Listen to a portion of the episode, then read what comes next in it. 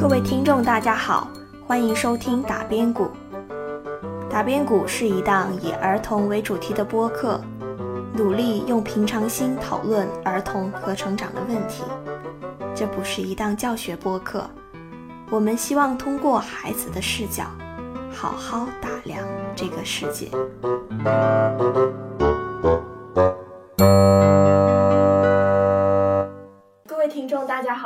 迎收听打边鼓，我是秀问。我是阿志，这期节目呢，我们邀请到了香港中文大学人类学博士、南方科技大学教师袁长庚袁老师来给大家介绍一下吧。各位朋友，大家好，我是袁长庚，呃，很高兴来到打边鼓。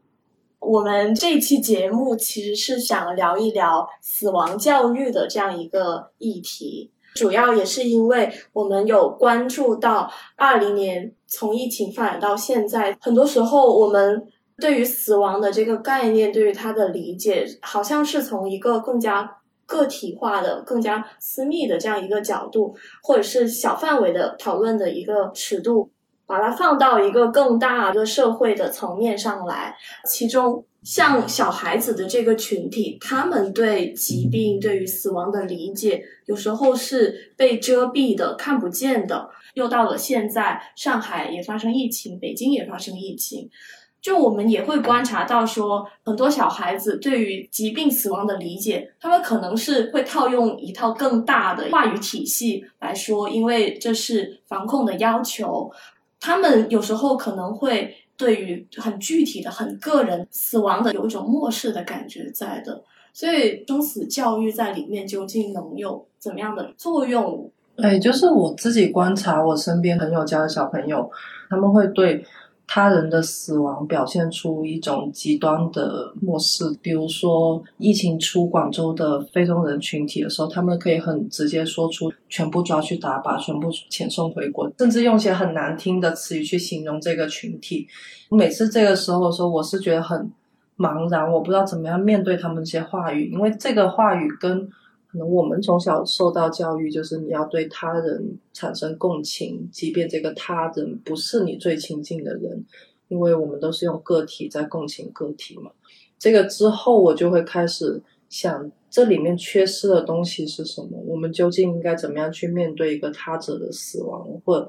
死亡，它一直在我们文化中，它是一个私密的话题，它可能更多存在于家庭内部。但当我们最近是频繁的要面对整个社会性的这种死亡的群体现象的时候，我们要怎么样来讨论这个话题？而且这两个月来，频繁看到媒体会对袁长庚的理解死亡课有很多的报道。我们就很好奇，这些课其实是从一七年开始上，一直上到二一年结束，但它却在今年它会被连续的报道。那这种社会性的关注和你最初面对一个校园去开展这样的课堂的时候，它的层级已经发生了变化。就我不知道你自己是怎么样来看待这个事情，它当中的变化跟一个关注圈层的一个变化，那大家需要在这里面获得什么信息或者内容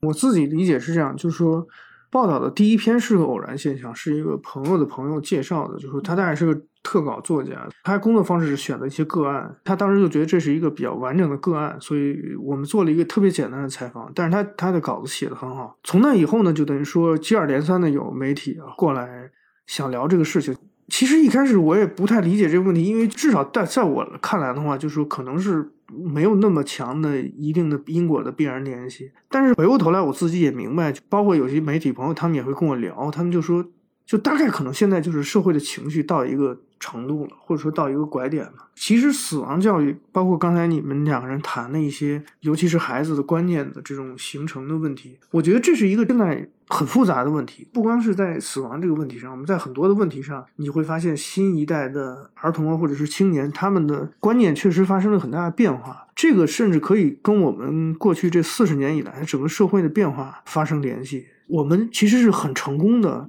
塑造了一个个体意义上的社会，就是我们对于个体的强调，在某种意义上讲，甚至超过西方社会。因为西方社会它不管是真的假的，它其实在它的这个。教育体系里面，他会经常告诉你说，其实你跟他人是有关系的。当然，这跟可能跟他宗教传统有关系，就是说他还是希望这个世界最后连接成一个整体。那我们呢，尤其是九十年代新世纪以后，因为整个孩子在成长的过程当中，他其实就要他唯一的任务就要完成一个学业的竞赛。那这个竞赛其实以绝对是以个体的形式展开的。那么一个小家庭如果他有条件的话，他可以不断的去武装自己的孩子。最终的表现是孩子在学业或者是甚至一个叫所谓素质竞争的这个领域里面脱颖而出。我觉得严格意义上讲，没有死亡教育，只有生命教育，就是生和死其实是在一起考虑。我们的孩子其实有些时候不光对死亡可能比较冷漠，他们可能对生命也比较冷漠。所以你会发现，就是说，他不光是对别人在遭受的痛苦不太有共情，他可能对一些在我们看一些比较值得欢欣鼓舞或者真的会值得感动的东西，他可能也无感。所以这背后的意思就是说，它关联到其实人怎么样理解生命的问题。我们现在其实真的成功的让一两代人完全相信。我有今天的位置，是我自己奋斗或者说我自己能力一个一个结果。那未来我的想象也是我在这个世界上获得那个位置，应该是我现在获得的，或者是我竞争到的。所以其实我们现在很难恢复，至少在话语这个层面恢复人跟人联系之间的必要性。我自己教大学，自己一个很大的感觉就是说，说服一个孩子让他谈恋爱都很困难，因为他真的想很现实的问题，就是他觉得我为什么要跟一个人连接在一起？那我有那么多的技术手段可以打发时间，我甚至可以有各种各样的渠道吧，就比如说可以解决我自己空虚寂寞冷的问题。那为什么要负担另外一个人？我觉得可能在他们的家长看来，他们觉得这是一个很荒诞的问题。但是你要聊起来的话，你会发现，不是说这些青年人他们跟你故意抬杠，是他们真的就这么想。所以你今天在这个时代，你会发现我们在一些基本的观念上反而是难以启齿的。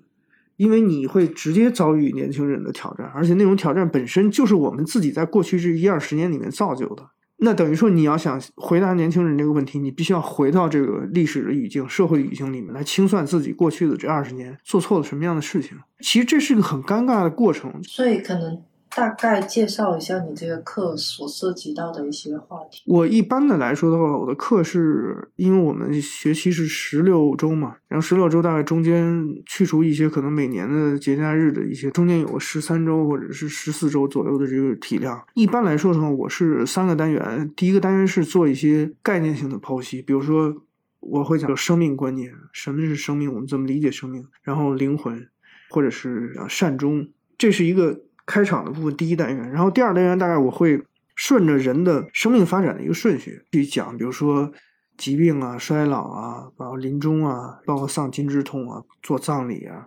最后一个单元呢是做一些专题讨论，比如说自杀问题，然后比如说我们现在新冠像灾难治愈人类的问题。反正大概每年就这样三个单元下来。他们来上课的时候，普遍对于这个。课所讨论的议题，死亡和生命，他们是一个怎么样的认知程度？他们基本没有认知。嗯，因为我教的学生成绩非常好，等于说在全国来看的话，他们在各个省里面高考的成绩都在前百分之一左右，所以他们肯定是这个国家这种应试教育的绝对的胜利者。其实我分析过他们的成长轨迹，你在中国。高考这个，包括从小学一直到高三这个轨道上，我觉得如果你是一个调皮捣蛋的孩子，如果你特别聪明，你可能也会取得不错的成绩。但是你想考进百分之一、百分之二，这就比较困难，因为应试是一个相对而言它。逼着你必须要低头的这么一个游戏，你其实没有多少聪明的空间可以去让你发挥。如果说他们取得这种成绩，他们应该从小来说，他们有一个基本特质，就他们相对而言是比较听话那一批。那么听话的孩子，在中国现在这个社会里面，那你怎么被抚养长大，这个过程是可以猜测的，可以回溯的。所以很多的人实际上被家长、被学校，甚至被社会保护的非常完整。他们真的可以很奢侈的只玩这个游戏，你只老老实实、踏踏实实去做应试就可以，你不需要想其他事情。很多人告诉我说，自己的亲人去世，他们不在现场，甚至是自己的同学去世，他们都不在现场。就是社会有一套机制，很多人都有那种经历，从教室里面被拉出来，然后直接就带到一个。告别的场景完了以后，就说 OK，反正你现在也做不了什么，那你就回去好好学习，因为可能爷爷或者奶奶还是更希望你考上一个好的大学。他们大概在整个成长的过程当中，对于这个问题的思考被无限制延后。但是他们到了大学以后，他们虽然说还是生活在校园里，但是他会突然意识到说，其实人生有很多的面向，其实要自己要对自己负责任，没有那么多的庇护，没有那么多外界的支持，所以他们很多人会出现一些波动，会觉得所谓找不到生命的意义，或者找不到这个活着的价值到底是什么。那么这个时候，他其实是先对这个课程有了需求，但他对这个问题其实没有什么认知，在这个过程当中。很多人学到一些知识性的东西，也有很多人是一个观念的转变，也有很多人实际上，我经常开玩笑，我说你们来上我的课，其实就做一个 SPA 就完了。他们是想做一个心灵按摩的，他们实际上并不是真正对这个问题的知识上或者是学理上的探索感兴趣，但是他自己希望就是说，一个星期里面有一个时间，跟平时的生活环境里面所倡导那个价值观念有点相反的这么一个语境里面。所以他们很多人实际上是这么一个状态。就你说这个，我其实特别能感同身受，因为我一定程度我也是从这个应试教育体制上来，也是很多次是家人病故，我不用去到现场，这种情况会出现。最后我意识到这个问题的时候，其实是在我外公的葬礼上，就是我外公生病去世，就他整个人衰老到临终这个过程我是知道，但是你在他真正死亡的那一刻，我是。觉得我是完全失语了，我既无法去描述我的心情，我也无法与葬礼上面的哭嚎共情。我甚至觉得那个眼泪是不属于一个葬礼现场，我不觉得他们应该是同等配位的。就但这种失语的感觉让你觉得很无力，你不知道怎么去描述你在面对亲人离去的时候这么一个现场。我也有经历过，但是我可能对于这个死亡课这个过程还算是比较好，是因为我奶奶去世那天刚好是我中考的最后一天。我回家之后，我妈也没告诉我，直到到了楼下，她对别人说一句“身体健康”，我那一刻才意识到奶奶真的走了。所以我还是双引号的幸运，有参与到这个整个葬礼的过程。我觉得他也给我上了一门很好的课，当时我还是呃按流程这样回去就哭了，但是在葬礼的过程里面，我的感受也跟你有点类似，我会觉得大人在那里哭嚎的时候，自己会抽离出来，悲伤一定是哀悼或者是对待死亡的唯一的方式吗？其实我们的那种哀悼，就是尤其是中式葬礼。有很大一部分是表演性的，尤其是在农耕社会里面，而且它其实主要是给社区一个交代。死者的家族或者是家属，他需要对社区有一个交代。其实那种哭嚎、那种响亮，包括尤其我们，比如说我们北方喜欢请人唱戏啊，然后弄那种锣鼓班子。就这其实是一个有点古老的宇宙观的遗存吧。就是说，我们在古代的时候觉得，死者一旦进入到死亡状态的时候，他的灵魂进入到一个不稳定的状态。那么这不稳定状态呢，也就是说，祖先的亡魂是可善可恶的。所以，其实我们闹出那个动静来，有一部分是希望欢送他，或者有一部分是希望让他开心，或者让他让他觉得高兴，让他觉得他去世以后我们没有不理他。其实这个也不特别。我后来看一个马达加斯加的一个材料，他们就说马达加斯加人跟我们是很像的。他们在送葬的那个路上，就是去的时候，他们是非常热烈跳舞，然后要唱歌，又弄出很大声响来。然后他们在回来的时候是悄无声息的。他们互相彼此会提醒，说不要弄出动静来，因为我们把他留在那儿，我们又回到花花世界来继续享受了。但是把他留在那儿，所以回去这个过程不要刺激他，不要让他知道。比如说，我就我讲葬礼那节课的时候，也跟学生们谈谈过这个问题，他们也觉得就是跟你们是同样的感觉，觉得那个场景非常的虚假，没有办法处理自己的情感。一个比较有意思的地方就是说，尤其是现代人，我们把哀悼跟葬礼，甚至跟殡葬这些东西混在一起谈。然后混在一起谈的结果呢，就是说，因为这个葬礼它本来从设计上就不是为了满足你家人的情感需求，那么你家人其实应该有一个另外的机制，比如说事情结束以后，家里人要吃个饭，然后在这顿饭上，大家假借着回顾的名义，或者说假借着团聚的名义，把这件事情的经验再梳理一下。然后呢，你们各自回到小家庭里面，还有一个小家庭的内部讨论的空间。但我们现在经常这样处理，就是说，我们把所有跟死亡相关的事情在葬礼上全部解决掉。然后你跟你爸爸，然后叔叔带着你弟弟啊，带着你姐姐，你们各自钻进各自的车里回家的时候，这个事情就结束了，你们就再也不会谈到这个事情。当然，这个东西我觉得有很多的原因，不见得是说家长他不想跟你分享，而是确实我们也也没有什么好的方法，或者是没有什么好的抓手，可以让人比较坦诚的谈这个事情，哪怕是怀念一些事情也很困难。我自己研究的过程当中就发现，在这个问题上处理是否得当，其实就跟那个，比如假设咱们说他去世是个老人，他跟老人生前营造出来的氛围很有关系。比如说，老人在生前的时候，他会主动谈自己后事的料理，比如他想葬在什么地方，他想要什么东西，或者是他怎么希望你以后纪念他，或者是怎么怎么样，这些东西，老人在生前谈的越多，其实子女后来就越好办，而且你甚至会影响到后面。但是也有一些老人他是不说的，有些时候他会觉得谈这个东西不吉利，会让儿女觉得不舒服。甚至自己都觉得说自己不想谈，因为自己觉得还想多活几年，所以他生前如果不谈这个问题的话，死后就很麻烦。因为比如说有老人出现迁移了，比如说他搬到深圳来了，那我们究竟要不要把他处理回故乡？那你回故乡就会非常麻烦。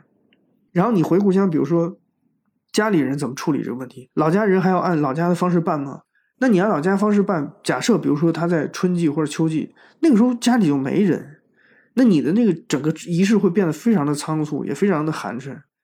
那你要是按照新式办，你老家里没有这个新式的条件，所以整个过程是充满着不确定性，而且这个过程里面非常容易产生矛盾。是会想到，如果是小孩子在这个过程里面，他去怎么去经历、去看见死亡这个具象化的过程，也是相当重要的。就拿我自己来说，我觉得我在我。亲眼目睹我爷爷奶奶的葬礼以及我爷爷去世过程，我会发现他们真的给了我上了一门无声的生死课。我以前是对死亡、对黑暗非常害怕，怕到我一个人睡觉的时候，听到那个风在吹，我就毛骨悚然。但是呢，我爷爷奶奶，特别是我奶奶，我们是生活在一起有十多年，直到我初中毕业他们才走的，所以他会一直给我说：“我死了之后，你不要害怕呀。”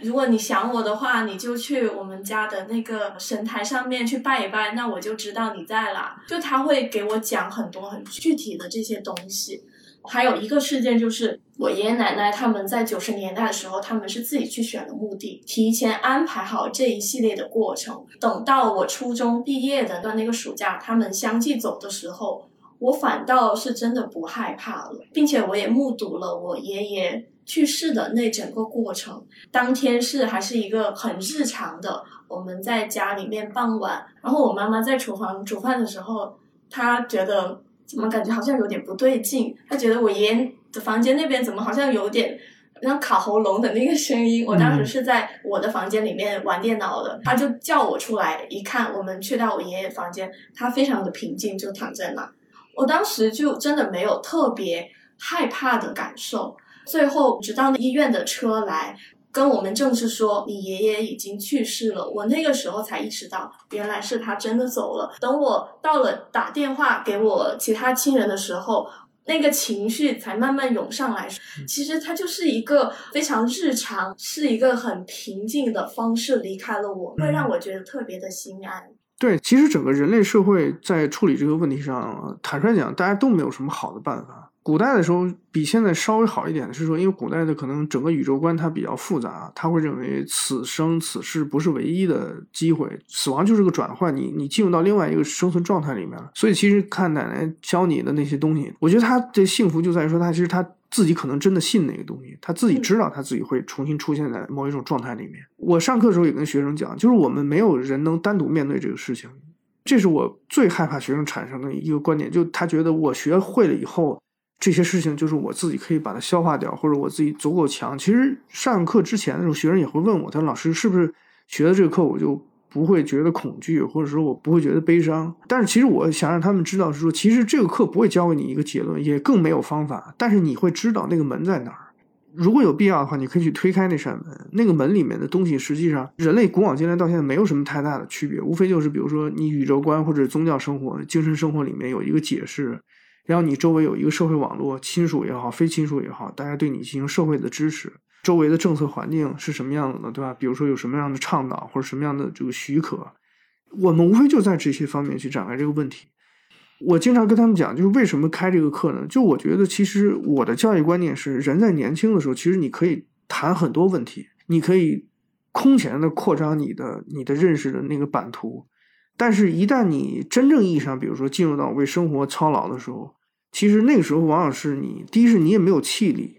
第二是你会有一种本能的保护自己现有生活的那种冲动，就是你不太愿意，比如说进入到一些比较负面的或者是一些比较暗淡的问题的商讨当中。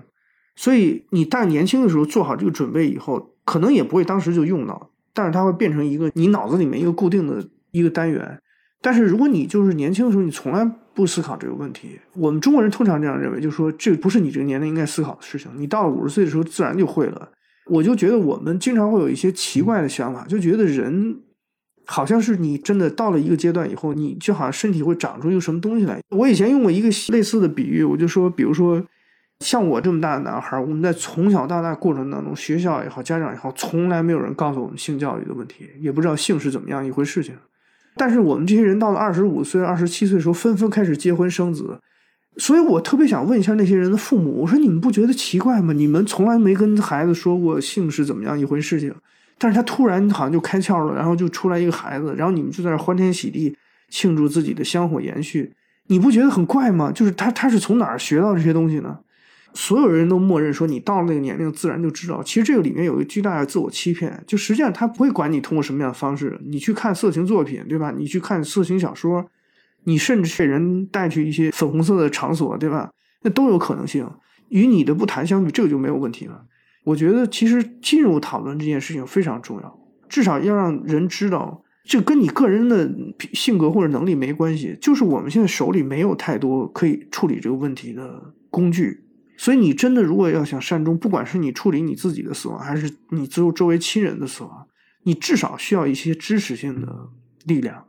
这个力量不是我们个体能完成的，甚至不是我们单一文化能够完成的。但这个东西实际上现在呢，就是说被遮蔽的比较厉害。所以我经常说的可能稍微有些极端，就是我觉得中国人的死这件事情，没有太多人经得起仔细的打量。就你细问起来的话，这个里面有太多的省略，有太多的遮蔽，有太多的言不由衷的东西。大量的死亡是被封存在那个记忆深处的。比如说南方这边，对吧？我们逢年过节的时候祭祖的时候会简单的谈一下，但是我们很少让死者，比如说作为一个一个在场，真正能够充实我们的现在的生活。我们很难，简单讲就没有方法，也没有一个世切的机会。能够做这件事情，至少从我研究经历来看的话，我觉得绝大多数的家庭在长辈死亡这件事情上，一旦你打开那个记忆的褶皱里面，其实有很多问题没处理，所以通常会比较尴尬。讨论这个问题的时候，其实里面没有多少温情或者是甜蜜的部分，而都是留下的个人的历史债务。这也是刚才为什么你问，就说为什么现在大家对这个课的报道这么感兴趣？我觉得从某种意义上讲，人是有这个感觉的。就是我们有很多事情处理非常仓促，但是又没有没有其他办法，因为这个东西你生前的时候没有练习过，没有思考过，所以呢，你到最后当然就只能用你手边能找到的方式就把它处理掉就完了。我们当时在讨论的时候也在想说，如果你这课大家现在来上课是一个未知的状态，还需要你去跟他们去讲一些很基础生命的这些观念。那如果你觉得说可以预习的话，他们可以是怎么样一个状态来上课？就比如说一些他们孩童时候就应该可以形成的一些观念，对死亡这个的认知，他们可以做怎么样的预习？因为确实设计这个课本身也是一个需要仔细考量的事情，所以我其实前面几轮的时候一直在调整，而且我一直强调说这个课不成熟，就是有很多问题还没有解决。我自己做到的一点是说。我至少在课上呢，尝试着创造一个可以讨论的一个空间。这个空间不是说大家把自己的经历讲出来，而是尽可能的能不能假借着一些题目或者假借着一些机会，把你的经验编织到另外的东西里面去，让它形成一个简单讲比较完整的叙述。我举一个例子，我前面两三轮的时候呢，用的这个期末考试形式一直是让他们做一个葬礼。其实每年被布置这个作业的时候，反对声音都很多，就是学生都说老师我不想做这个，能不能写作业，能不能看书、交报告之类的。我说不行，一定要这样。所以他们做这个作业一开始，他们就会认为说这完蛋了，这肯定做出来是一个特别差的效果。他们也不自信，因为他们也没写过剧本啊，也没做过这种设计，很多都是自己猜测的啊，想的那种。但是呢，无一例外，我觉得最后在他们的能力范围之内，呈现都非常好。而且我认为他们多多少少都经过这件事情本身，想到了跟自己生活之外的很多的事情。我在那个报道里面也讲过，我印象特别深，一个小孩设计的，因为他自己是农村考上来的，他就设计的农村小学里面有一个小孩溺水。然后溺水死了以后，家里抬着尸体到学校门口，要找校长跟校长商量说怎么样处理这个赔偿的问题。刚才你们问就说怎么样去预习，实际上我说的极端一点，就是人类的文化有很大一部分就是在让你活着说预习死亡，包括宗教，包括艺术，甚至包括一些风俗习惯，它其实就是为了告诉你，就是说我们在整个世界上每个人有一个位置。那这个位置就是一步一步往前挪，总有一天会轮到你。但是没有轮到你的时候，比如说孩子，其实小的时候我的印象是说，孩子在家庭的活动或者是家庭的任何仪式里面，他其实不是被排除出去的。他有一个哪怕微不足道，他有一个位，他知道你站在这儿啊，你们小孩都站在这儿，你们小孩都在这个桌子上，别动。哪怕是这样一种暗示，他也让你知道，就说你在这个位置里面有一个分工。那随着你越来越大，可能你能干的事情越来越多。所以，其实我们是一步一步靠近死亡的。就比如说，在农以前在农村里，对吧？就是你自己从小孩到最后老人这个过程里面，其实你不断的目睹死亡。每一次死亡事件，实际上你都有一个具体的角色。你其实在这个过程里面是一步一步一步走到了你自己的那一天。所以，这个预习的过程，简单说，就是人要有一个基本的视野，就是你要知道，我说的比较这个鸡汤一点，就是人类文明的成果在哪儿，对吧？那你靠近这些东西，实际上就是一个练习死亡的过程。这个问题没有我们想象的那么复杂。你是不是要创造一些场景，要去体验，是不是要去教育之类的？未必。你甚至多看几部电影，多看几部小说之类的，你大概都会比完全不想这个问题要稍微的成熟一些。因为尤其是理工科的大学生，你们可能今天很难想象，就是他如果是一个视野比较窄的学生的话，他真的可以窄到完全看不到。这人世间的其他的事情，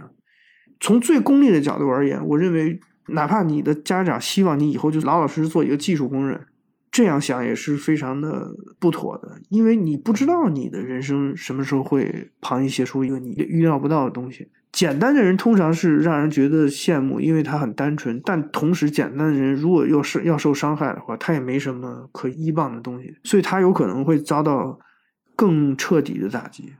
对，但我可能想到一个更现实的问题，是因为现在对于在城市里长大的孩子来说的话，他可能对于这种仪式的参与是很弱的，他不知道自己的位置在哪里。我们现在的仪式非常简化，直接就去那个叫殡仪馆地方，就直接就围一圈，嗯，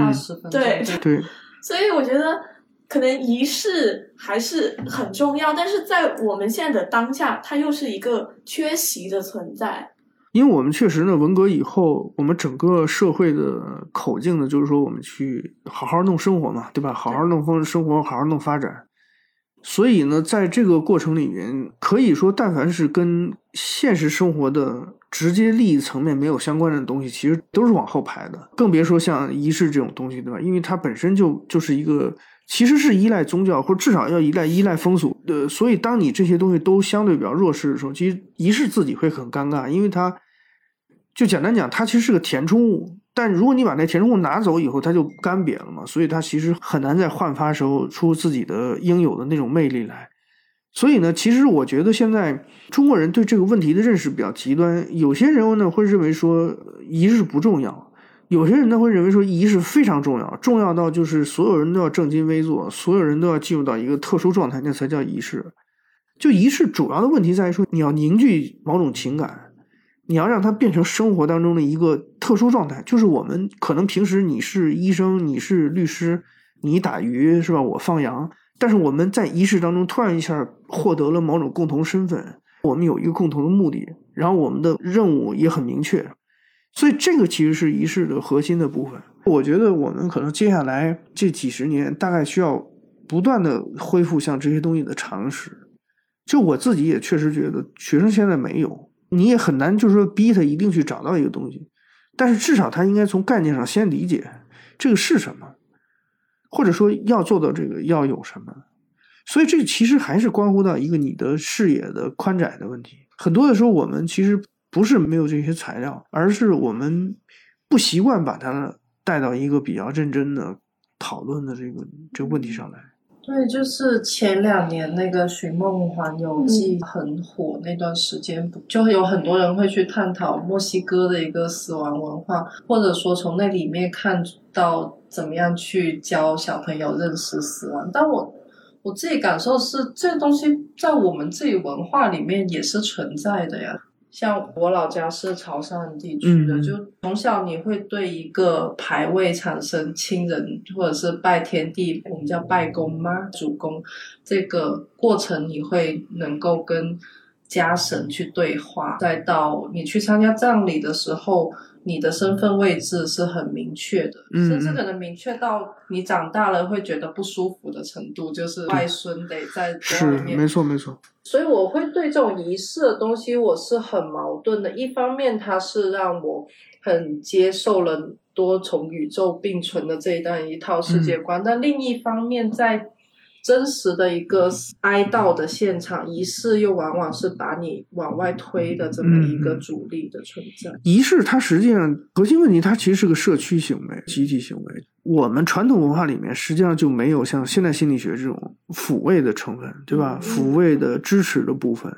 因为这个实际上跟。不同阶段对人的认识也有关系吧，就是大概西方也是从弗洛伊德以后才意识到说，就是人的意识是一个巨大的空间，但是这个空间可能很难定型，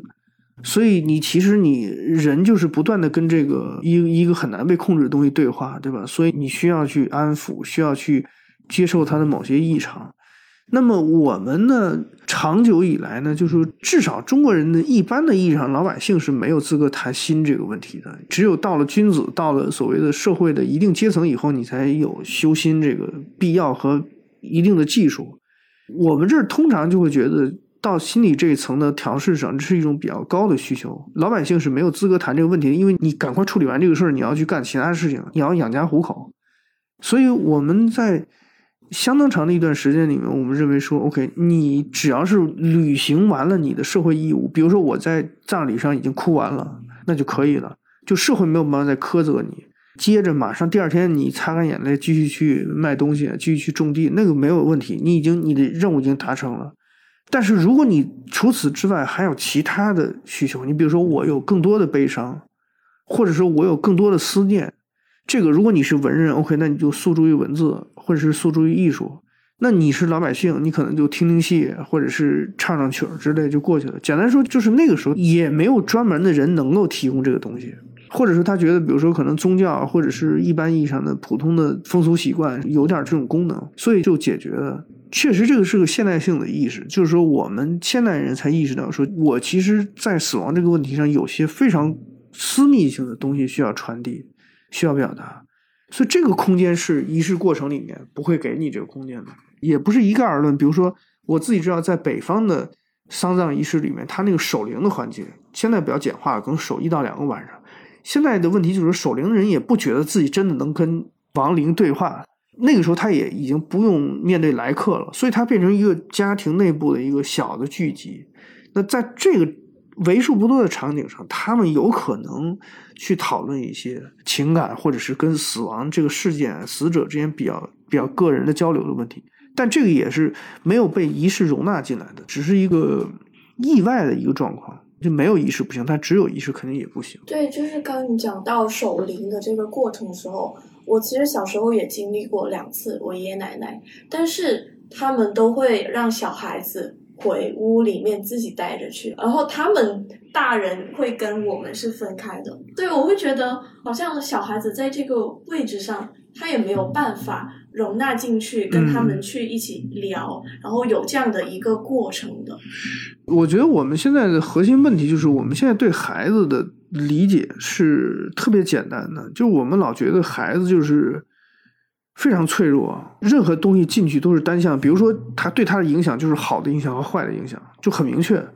所以家长就是说拼尽全力要把孩子放在那个好的阳光的照射下，避免他接触任何这吧大毒草之类的东西。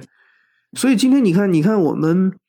包括这些天是吧？我不知道你们注意到没有，就是教科书插图的这个问，哦对吧？当然我自己也觉得这个里面肯定是有问题，我也支持去查。但是你看背后那个逻辑就很有意思，就是其实家长是非常简单的理解这个问题，就他觉得孩子接受了什么，他就一定会走向那个方向。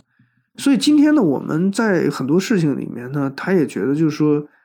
如果你孩子被暴露在这种东西的影响之下，那么他就肯定是一个不好的要素就进入他心里了。而且我们很有意思的一点是说，我们通常会把这种影响理解成为不可逆的，就是好或坏都是一锤子买卖。这个东西对你的影响好，那那它它就是就像一针鸡血一样，打进去以后你就不会枯竭，你就一直吸收它的能量。那坏的呢也是一样，就是坏的东西一旦进入到你心里，就是你这辈子就扭曲了。这就是，尤其是他们有一种非常肤浅的弗洛伊德式的东西，他就说这个东西进去以后，它就会一辈子不断的变成一个变态的一个来源，一个恶性的来源。我觉得这个事儿是宽阔的大人怎么看孩子，但实际上大一点说呢，就是说其实跟我们怎么理解人是有关系的。所以你看，我们这些年为什么叫什么营造风清气正的互联网空间？这是为什么？就是我们确实觉得人需要这个东西，因为人太脆弱，或者人太不稳定，我们接触了另外一些东西就会变坏，就会变得不理想。那你想，如果你是这么一个基本的设定的话，你怎么去谈死亡问题呢？因为死亡它就是面对很不堪的那个部分，生命非常不堪的部分。即使你是一个帝王将相，你走之前可能也非常狼狈，你有很多东西处理不了。那么这个实际上是一个很好的教育机会，其实它让你意识到说，就我们存在于这个世界上，其实从某种意义上讲，大家都是可怜人。因为你脆弱，因为你可怜，所以你才需要他人，所以你才结成社会。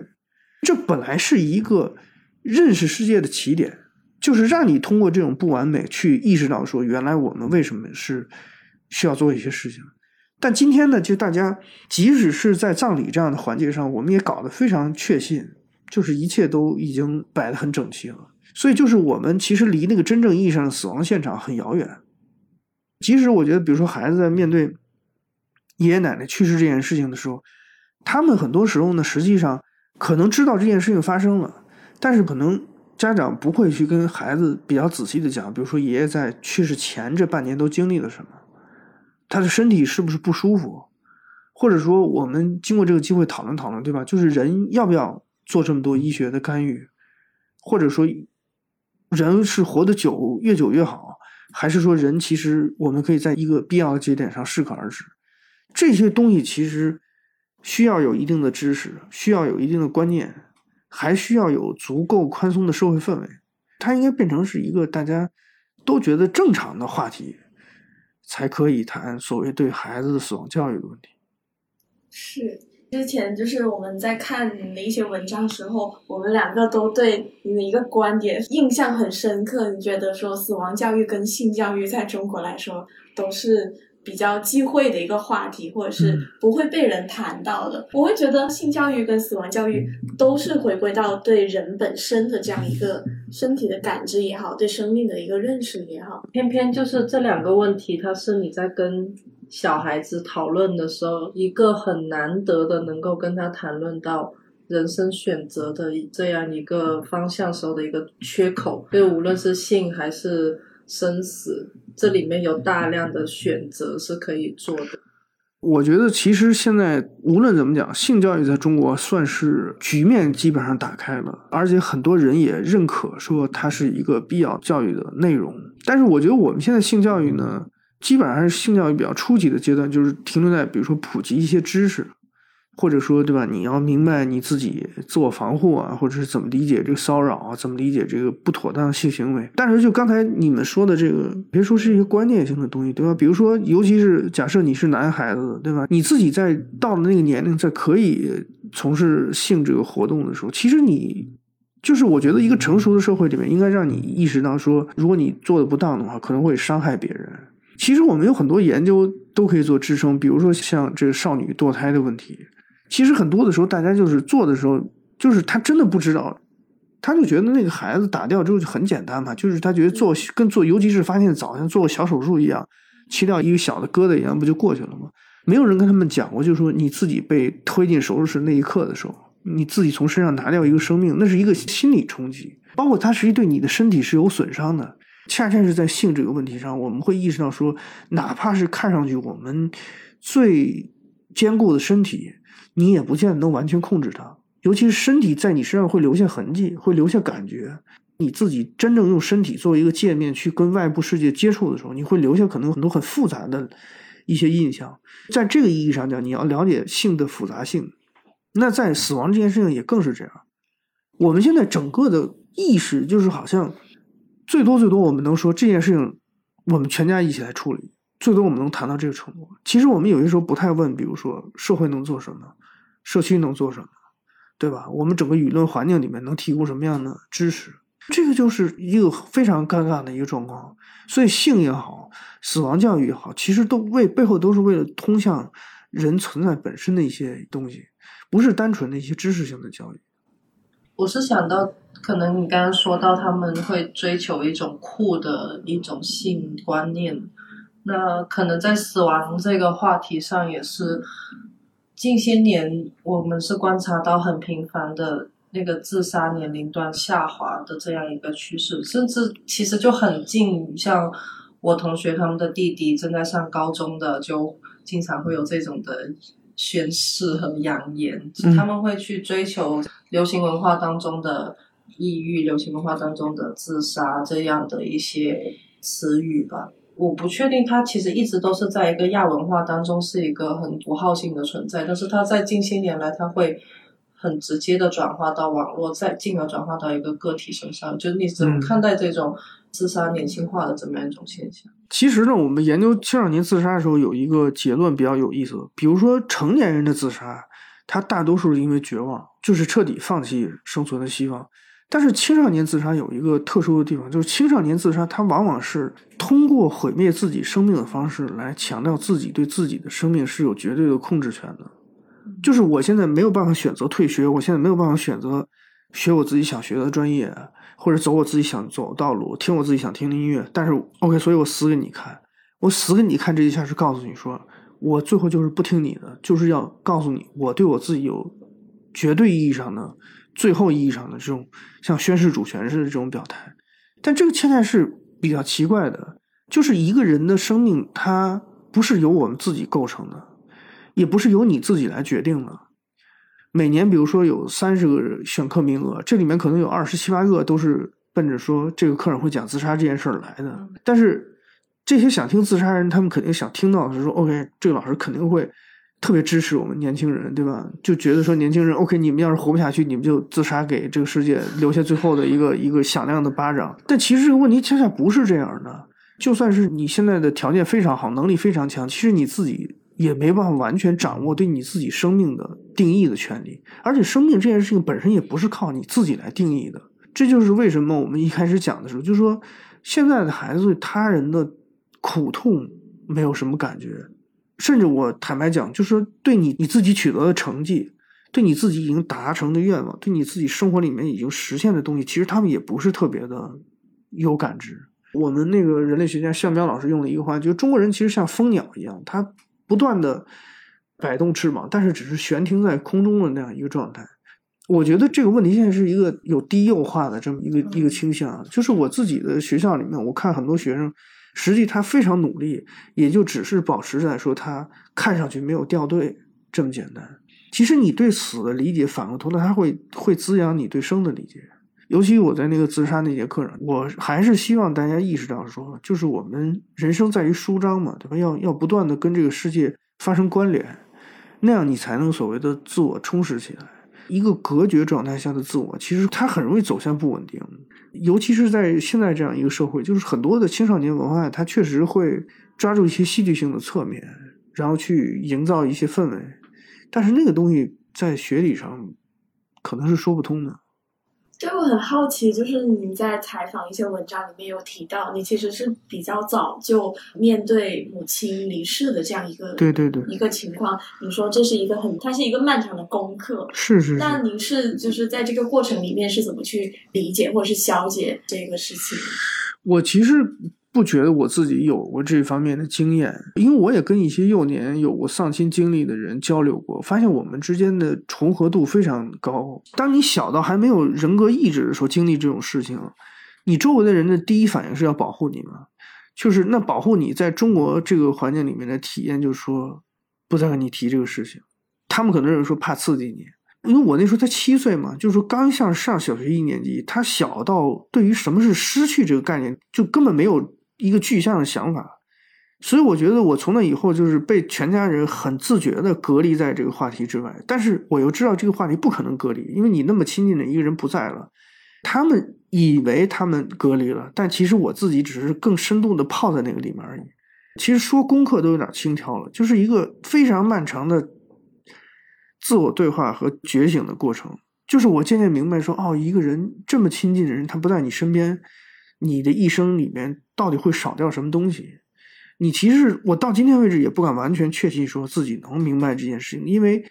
完全没有对照，没有没有参照，没有任何的这种提示嘛。所有一切都是你在自己跟自己对话的过程当中产生的。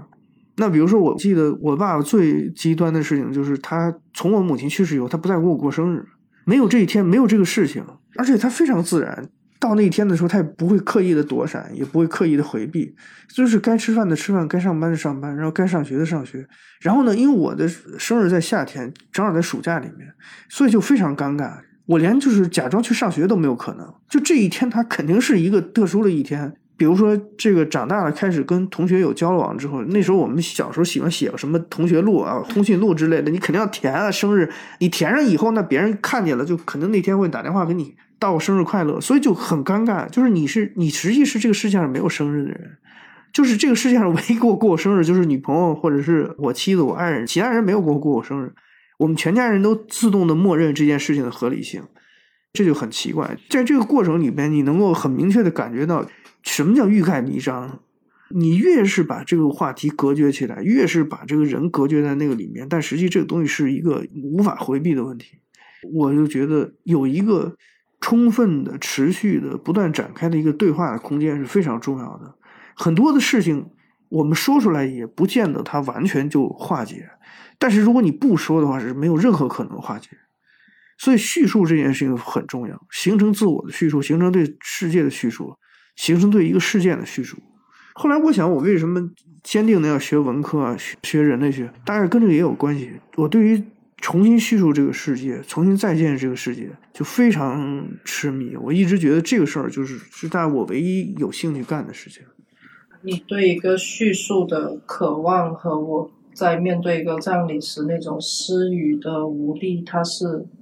就是一个可以对应上的事情。就是当你不知道怎么去描述自己的感情，甚至你没有办法跟身边人去对话的时候，这个。是一个非常大的无力感，就那时候就非常希望自己小时候有过这方面的探讨和对话，我能够辨别我那个状态是愤怒、是悲伤还是沮丧还是什么。我希望有这样的词，但是似乎你被推到那个地方的时候，它就是你一片空白，只知道这个东西不符合我想要叙述的东西，就只有这样一个很苍白的一样体会而已。对，其实。从心理学上说，我们每一个人，尤其是在面对自己比较亲的亲人去世的时候，其实你有很强的心理保护机制，你的潜意识会突然一下抱紧你，他把你会隔绝在这里面。所以，我们有一个比较共同的经验是说，尤其是对于我们比较重要的亲人去世的时候，我们在第一时间是不光是哭不出来，很可能连那个悲伤情绪都升不起来的。嗯，就那个世界，你会突然意识到说这个世界停住了，然后你在里面其实是懵的状态，你不知道发生了什么，然后。周围人在处理这个事情，你就在那儿，反正恍恍惚惚的。经过这几天，大概的很，甚至很久以后，甚至几年以后，那个情绪的突破点才会出现。就是加缪那个写《异乡人》的时候，那个男主角的那个表现，其实是人类的常态。凡是那种在第一时间就哭出来，那肯定就像你们体会，那是个表演性质的东西，它是一个甚至带有通知的意味，对吧？就是全家人响起这种哭声，以此来向周围的人传递这个噩耗。就是我觉得这个里面比较重要的事情是说，你看，作为你你作为一个孩子的话，既没有人告诉你这个事情它是一个社会事件，是我们要必须做给别人看的。他也没有给你留下你自己的空间，比如说有人来问问你，哎，你觉得你觉得怎么样啊？你觉得发生的这些事情是什么意义？你还记得奶奶吗？你还记得爷爷吗？就是其实我们在两边都是缺失的。我们现在问题就是说，就好像一个搬家公司一样，我把所有东西打包，然后把它放在一个地方，这件事情就结束了。所以死亡呢，我第一节课就会讲，死亡有非常多的面相同时出现，哪怕是你的亲人，对吧？你觉得？这就是我的爷爷，这就是我的奶奶。就为什么我要用一种满足于社会的方式去哀悼他？这个问题就在于说，谁告诉你死亡是一个私人问题？死亡它肯定有公共面向，所以你满足这个面向并没有什么错误。但是你回过头来，你在私密面向的时候，你要想满足他，那怎么办？其实就是一个自我叙述形成的过程。你至少要在心里面讲清楚，你跟爷爷的关系是什么，你跟奶奶关系是什么。所以这种能力，其实我们现在，尤其在孩子的教育里面，是被极大的抑制了的。就我们也不会让他去讲这种故事，我们也没给他储备了相应的语言去讲这种故事。是你说到语言，就其实还蛮关键的。就讲到死亡，可能你要怎么用？适合他们的语言，适合他们的方式去跟他们谈论。对，我觉得这是一个很值得去讨论的。像那个教科书事件也是一样，就我们也会发现说，它的一些用语会在不同的一些时代、不同的时间点会有一些微妙的变化。那其实这对小朋友来说都会潜移默化造成呃不同程度的一些影响或者是引导的。我也看到说您的那个死亡课上是。没有教材的，没有。对，那你怎么去看待说，如果是对于一个小孩子去讨论死亡的时候，要用什么尺度的词，或者是什么样的一些议题讨论是合适的？其实，在国外呢青少年的死亡教育，它是一个特别专门的一个领域。一般很多心理学家或者是很多义工啊，很多的学前教育的专门的专业从业者在做这个事情。但他们实际上呢，有些时候不是说直接让孩子理解死亡这件。件事情，他会从一些可能更具体的问题，比如说你先失去一些东西，对吧？比如说一个体验式的这种活动，比如说你先把自己一一只手绑起来在后在身后，就你变得残缺了，你不能再像以前那样生活，那什么感觉？还有比如说我看过一个日本电影，他们小学里面就是全班同学大家养一只小猪，从一年级一直养到五年级。那五年级之后，大家全班就要投票，要么要把他杀掉，要么是卖掉他，要么是继续，跟反正肯定养是不不可能了。孩子在这个过程里面，不管你使用什么样的语言，他会突然一下进入到那个问题的核心，就是有些东西要被剥夺掉，而且是你比较在乎的美好的东西。所以青少年的教育里面，其实很多时候需要用游戏，需要有参与，需要那种特殊的设计。我知道，像欧洲有很多国家，它的中小学和幼儿园的教师资格其实比大学要难得多的。你要正儿八经的要经过培训、经过考核才能做小学老师，就是因为实际上在这个过程里面不用成年人的语言，但是要带着孩子们直接进入问题的核心。所以我就觉得，你教大学学生去学微积分，这个其实不是特别难。但是你真正难的说，比如说让一个五岁的孩子明白，说两个苹果在这边，三个苹果在这边，把它放在一起，这个过程叫做相加。这个概念其实很重要，因为在此之前，孩子从来没有概念，就是这些东西可以放在一起，成为一个新的整体。很多的时候，其实对于孩子而言，核心问题不是语言问题，核心问题是要让他意识到说，这个世界有某一种想象这个世界的方式。这个启蒙其实是更困难的。是因为我想到的是，如果我们聊性教育的话，你还可以拿人体的这种结构，它比较直观的去聊。但是你说聊死亡的话，它其实是一个更加虚一点的东西，或者是没那么具象化。所以我最近其实有看一些小朋友的那些绘本，包括甚至我自己小时候也有很喜欢一些动画片。就我最近看的绘本，它可能更多时候是在。介绍小朋友理解离开的这个概念，理解有人会消亡的这个概念，而不是说告诉他们真正死亡是什么样一个东西。那像我小时候看的一些日本动画片，它会有鬼神这样一个概念。鬼神，其实我真的觉得是个挺温情的一个解释方式。在这种不同的这样的一个话语体系下，它会可能让你看到一个世界观的多重性也好，你存在于这个世界上不只是只有这个现实世界也好，这样一种理解方式，其实反而是对他们的想象力也好、成长也好，我觉得是提供了多一条去认知的路径。对我现在想起来，我小的时候那时候看那种国产的动画片，里面好像对这个问题还还是挺不避讳的。那我小时候看过一个动画片叫《雪孩子》，那个片子真是太虐了，就是我不知道为什么要拍给孩子看，因为它是一种非常彻底的那种失去，是你没有办法挽回的。而且它那个色调呢，就是说整个就是阴阴的蓝蓝蓝的那种，就是没给你任何。美好的期许，包括那个哪吒闹海那种，对吧？就是就是我死给你看，然后非常明确的跟你拒绝，然后这样的。就是我觉得我小的时候，至少在某种程度上讲，这个面对孩子的材料里面还是不避讳这些问题的。尤其是计划生育进行到后面二十年，进入新世纪以后，我们真的是觉得这孩子需要保护。就有些东西是不能让他接触。我现在回家看，跟我的亲戚的孩子们一起看现在动画片，我就觉得他真的是降智啊。他的道理，比如说他经常想告诉小朋友们，就说我们要互相帮助。但是这个情节设定，在我看来，就他完全没有任何说服力。就是他给人的感觉，就是说一切事情到那儿就自然而然就成了。我看不出来他在帮助别人，或者说他没有告诉你说，比如说这个世界上有些东西就是遗憾的，对吧？我们没有办法把它做到尽善尽美。所以他讲那些道理，实际上是一个。成年人认为什么是人类的道理，就是那种道理，其实带有人类的自我欺骗和自我讨好，就是用一种非常温暖的方式，好像看上去在讲道理，但是其实一步一步的偏离存在这件事情本身。我倒觉得，其实跟孩子的教育，当然你不能用一些非常刺激性的、非常赤裸裸的语言，但是你在价值观念上应该让他意识到，说有些东西开始慢慢的要生根发芽，对吧？比如说。人世间的缺憾，比如说人世间的不完满，这些其实孩子小的时候是有感觉的。我上课问过学生，就是你们什么时候开始有这个死亡的观念？好多人回忆说，就是七八岁或者刚上小学的时候，他突然明确了意识到说什么是死。死就是比如说他很具体的想，就有天妈妈不在了，或有天爸爸不在了，所以很多人就很恐慌这个事情。很多人都跟我讲过，自己有有过两三年是极度恐慌死亡。因为那个时候他其实不知道病痛的事情，但是他会知道说这个人没了，世界上没有他了，包括你自己也会消失，所以孩子是没有办法处理这种经验的。但往往家长给出的答案就是说：“你别想这么多。”对对对，没错，一句搪塞。对对对，没错没错没错。很多家长最后选择的方式，实际上都是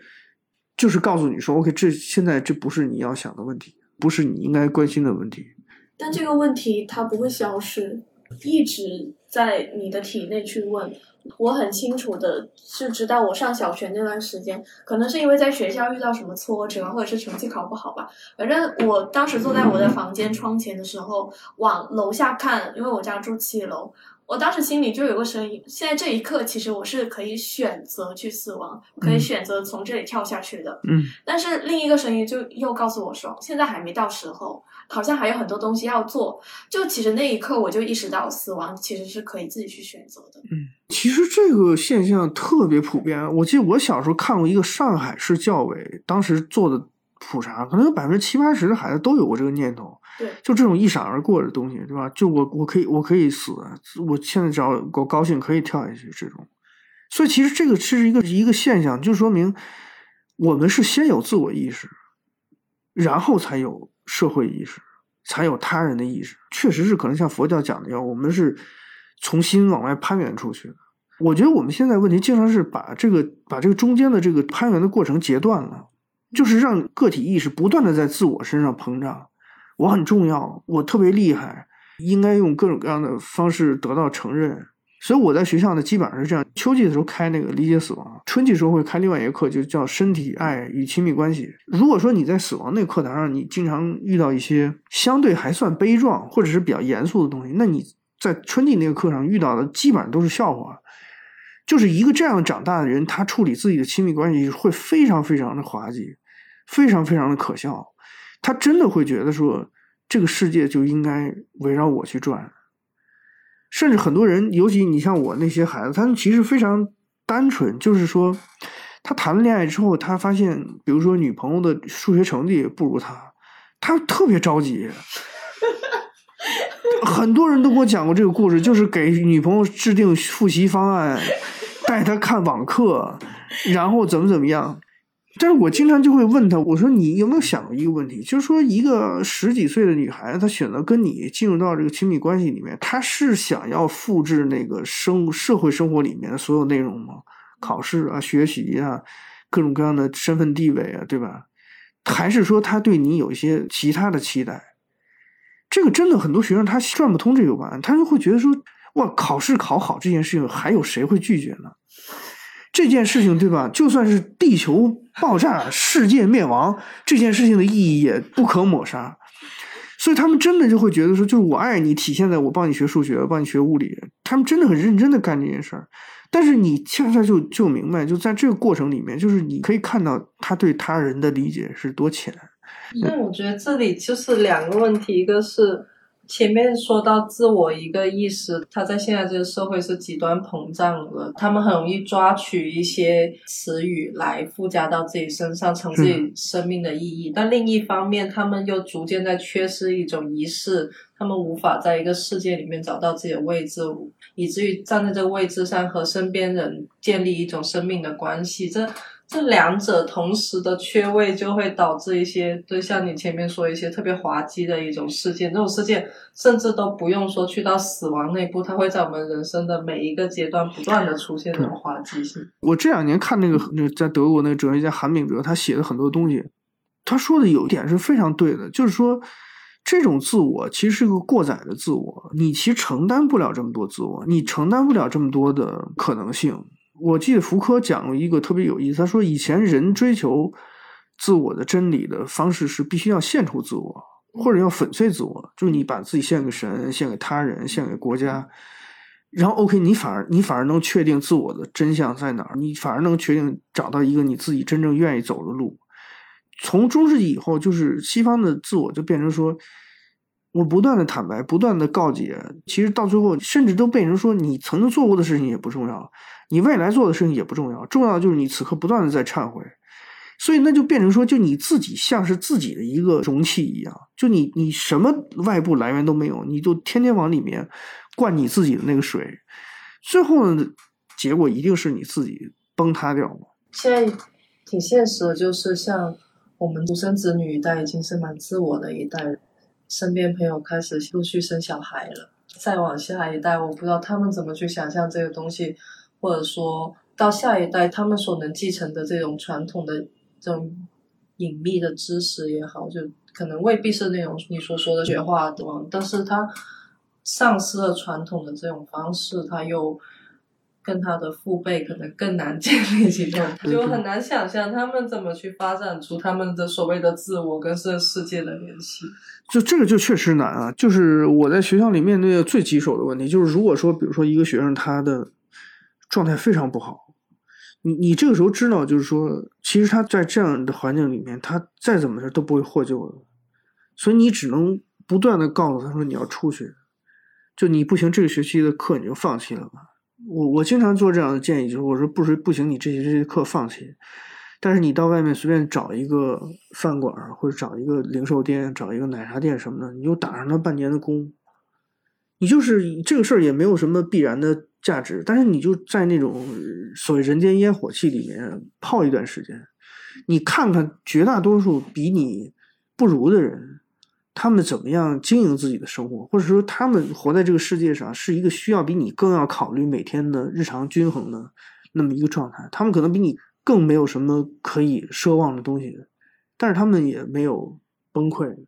你年轻的时候，我跟你在这讲道理是没有用的，那个那个道理能达到上限非常有限。你只有在那里面过一圈以后，你你回过头来才能自己形成对自己的一些表达，所以这些东西实际上在今天都变得非常困难，因为他们确实是第一是他们没有勇气走出去，第二他们现在走出去，你建立连接那个方式也很难，所以就是现代人一方面在不断的加重自我的负担，另一方面在想尝试去找那个外部的那个可能性。我觉得现在最重要的，或者说最便捷的两条路呢，要么是走向一些玄学化或者自，也不是玄学化，你比如喝个茶，盘盘手串，对吧？没有，就是我发现真的身边人好多开始聊占卜吧，星对对对，是这样，就是说走向神秘主义、自然主义，再不然就走走向一种就是生命的把生命机械化，对吧？跑马拉松，然后练肌肉，抓要么抓最实的。就是就是要么就是最虚虚的，所以中间这些问题我就完全没有，因为我是厂矿的子弟，在大院长大这种。就我现在想想，我父母年轻的时候，至少在某些层面是他生活是很健康的，就他们既没有那种玄之又玄的东西，也不会去单纯就觉得说人生下来就为了吃这顿饭，但是他们有大量的社交生活，有大量的这种人际的互动。所以，我现在觉得说，就为什么他们那一代人反过来理解不了自己孩子一代的这种精神空虚或者是精神比较羸弱的部分，就是因为他没经历过这个东西。他觉得人为什么要担心这个事儿？人为什么会进入这个状态？就是我觉得我们几代人大概经历的这个状态，都是人类历史上比较例外的状态。集体主义时代那种昂扬，本身这个那个也不是一个长久的状态。然后我们七八年以后到今天，这种社会飞速进步，财富巨量巨量积累，然后每个人好像都是天选之子，对吧？都给你都拿了一个 promise，说明天会过得更好。我觉得这也是个例外状态。就你看看历史，这些东西都不存在。历史上常态是说，你过了今天有可能没明天，然后你去年还是一片祥和盛世。第二年就北方游牧民族入侵，你这个整个不光你国家垮掉，可能你这个这个文化就从此中断二百年，这个是人类历史常态。所以就是我那次跟钟光老师过年的时候，我们做的那个对谈，就是我觉得就是现在要要考虑慢下来的问题。那个慢不是频率上的慢，而是你不要再期待你的人生在比如说时空或者是。阶级这个维度上说，它有多大的扩展？这个我觉得是奢望的。就是你要越来越回过头来面对你现在有的东西，对吧？就你自己的生活，它值不值得这个精细打量的问题？在厂矿上成长的，你说你父母有个比较健康的社会生活，那对于你来说？对于你的童年来说，你觉得后集体主义时期的一些延续？对，我觉得我童年时期最幸福的事情是什么呢？就是因为那个厂矿的边界它比较明确，所以它实际上就是我们从小的安全感非常强，就是基本上周六周日啊，放学以后啊，就是你反正挂个钥钥匙，你可以随便溜达，然后孩子爬高上低的无所谓。我经常说，我小时候我们那个楼楼下那几个老太太，天天坐在那儿。反正晒得晕头转向，然后就是天天呃哈气连天的。但是你别小看他，他看他两三个人看全楼的孩子，他其实会意识到说这个环境里面有什么东西。坦率讲，就尤其是像我这代人，我们那个环境里面，大家育儿成本是很低的。我从小都不记得，就比如说专门的。找爷爷奶奶来看过，或者是必须要带着，但是可能有一段时间，对吧？比较忙，或者是小时候生病，家里人来帮助一下。大量的时候，反正我爹我妈就这么弄着过来了。反正你到点儿就送到幼儿园，我们的职工有幼儿园，到点儿就接回来。那时候他们的工作也规律，不像现在一样，就是说你经常有一些意外情况。所以整体上而言，我觉得就是我小学之前确实是玩的比较透。所以现在我经常说自己干了这个知识这一行，觉得特别没底。因为按道理讲，我应该不是属于这个圈子的，因为从小没什么积累。然后那英语都是上初中以后才学，根本就够多少年也学学不了怎么好。就是现在回过头来想想，就什么东西对人的成长比较重要，尤其是我那样一个经历，对吧？现在没有走向更阴郁的部分，可能就是因为你所在那个环境里面的知识，它相对而言。没那么刻意，就是我父亲那种是特别刻意的想给我营造一个所谓的没有受这个童年阴影事件影响的环境，但是那个处理就处处欲盖弥彰。但你在走向周围的社会社区的时候，社区里的人他不跟你谈这个事儿也就不谈了，然后他把你当成一个普通的孩子也就当了，然后你你自己成长也好像也没什么太大问题，也没也没有遇到歧视或者是。别人对你另眼相待之类的。所以我认为，就是说人的成长最终走向哪个方向，这件事儿很难讲。我小时候也是在一个单位大院长大，就你说的那种一个特别有安全感的童年，我是非常能够感觉到。在这里面，可能它就有很多，它会自然而然出现东西。比如说，我最早对死亡概念就是我们一起养只鸭子，大家小朋友都养嘛，那我也要养。那小那个鸭子就以各种各样的方式死在每一家 里面，然后对，然后就是这种。它是在一个玩乐游戏的状里面，你去吃百家饭，去知道每一家有每一家的生活方式，包括在一个大院的八卦里面怎么评价一个人，特别有意思。具体聊到这个死亡教育的话，其实就是当中我会觉得引导者的这个角色还蛮重要的，但是这个引导者不一定是父母，可能是小区里的邻居，也有可能是学校里的老师。有听到袁老师你说，虽然爸爸是这样的一个处理方式，但是你可能所在的大院的这个环境，他又可以给你补充另外的一种方式去去做一些引导或者是疏导。对，就是我现在想想啊，其实我的原生家庭是大家在认识这个问题上是有些缺失的，或者其实也不光我父亲，就我觉得我们整个家庭在处理这个问题上都没有知识储备，也没有这个观念上的讨论，大家都是按照他们。自以为是的方式去做，那这个过程其实可商榷的部分太多了。但我说我唯一比较幸运的就是我赶上这个集体时代的尾巴，确实是在一个相对而言，现在现在社会学上经常讲，就社会支撑或者社会化比较完善的地方，就它是很快的。就像刚才你说的一点，我觉得很重要，就是说我们经常的觉得，包括我上课也是，我经常跟学生讲，我说你不要把我当成是一个就是你的教育者。或者是我有什么东西要教育你，不是这样的。我个人认为，就是最大限度上说，我实际不是教育，就是我把一堆人聚在一起，然后去谈论某一个事情，就跟过家家一样，把这个事情充分的谈，充分的呈现出来。我记得我是在香港读书的时候，有一次我们请过一个美国的一个学者，他专门做这个青少年教育。然后那天的讲座我都忘了，我就记得一个结论，他经常说，他说我们。从二战以后，我们有一个非常错的假设，对吧？就是我们经常是被美国人骗了，就说美国人经常给你一张照片，是吧？爸爸妈妈，然后一个男孩一个女孩，其乐融融的在一起，像那种笑到诡异的甜蜜的脸，对吧？就那种东西。那个专家说，他说这个是最大的欺骗，就是他给人的感觉说是家长、父母是学校教育的孩子。他说，但是你看历史上，不是家长教育孩子，从来都是孩子教育孩子。你把十个孩子，对吧？年龄稍微有点差距的放在一起，就他自然而然的会开始协调这个群体内部的关系。当然，他会有很多问题，你你大人适时干预一下，比如说不能欺负人，或者是不能有这个一些不适当的行为。但是大多数时候，孩子会自动的去去模仿这些东西。然后前几年我们有一个同行在北京的一个不算精英的一个高中里面做的这个调查，然后他回来就跟我讲说，他说你不要觉得孩子不懂事儿。其实孩子什么都明白，就你大人社会里面这一套东西，他都明白是怎么回事，但他不不见得说，比如说理解你的那个初衷了，但是他都明白你为什么要这样做，或者你为什么要要投其所好。我觉得我们的教育是说那种回避式的教育，看上去是所谓尊重孩子、保护孩子，对吧？就是你在这个时候，你你不成熟的时候，我我不告诉你，但实际上他们从来不了解孩子，他们从来不去问，就孩子真正需要什么。也不去问，比如说孩子在成长的过程中他会想到什么，所以我们我们那个保护都是想当然的，就我们那个保护其实做给自己看的。